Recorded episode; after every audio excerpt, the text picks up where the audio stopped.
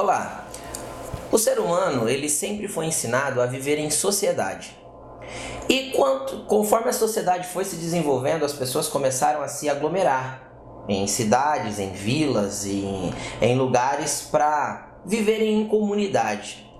Só que a gente percebe que no nosso tempo, no nosso século, na nossa geração, o sistema sociedade ele se tornou individualista é cada um por si, cada um no seu próprio mundo, com seus problemas, com seus afazeres. E a gente vê isso quando a gente entra, por exemplo, num ônibus pela manhã.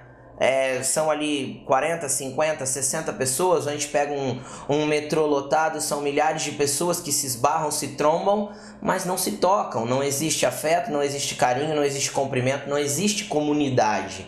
Nada é incomum na vida das pessoas hoje. Nada.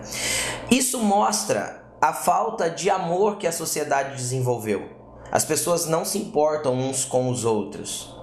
E nós fomos é, criados por Cristo para desenvolver a comunidade em amor. Nós fomos chamados por, por Cristo para desenvolver a comunidade se preocupando uns com os outros. E a palavra de Deus ensina que tão importante quanto amar a Deus acima de todas as coisas é amar o seu próximo como a você mesmo. Ele diz em, em, Mateus 22 que a mesma importância que tem o mandamento de amar a Deus, tem o mandamento de amar o próximo. Só que nós nos esquecemos do próximo e achamos que assim estamos amando a Deus. Eu quero te falar que é impossível servir a Deus sem servir as pessoas. É impossível dizer que eu amo a Deus sem amar o próximo.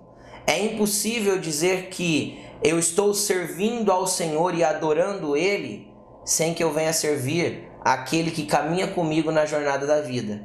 Sabe, Jesus quer que você venha conhecê-lo cada dia mais e mais e que você venha aprender a servi-lo servindo as pessoas. Não existe dizer que serve a Deus sem servir o próximo. Então, o tema de hoje é servir. Sirva aos necessitados, sirva ao seu vizinho, sirva ao seu parente, ao seu amigo, ao seu irmão de igreja, sirva a todos aqueles que estão ao teu redor, porque com certeza Deus multiplicará bênçãos na sua vida. Deus te abençoe.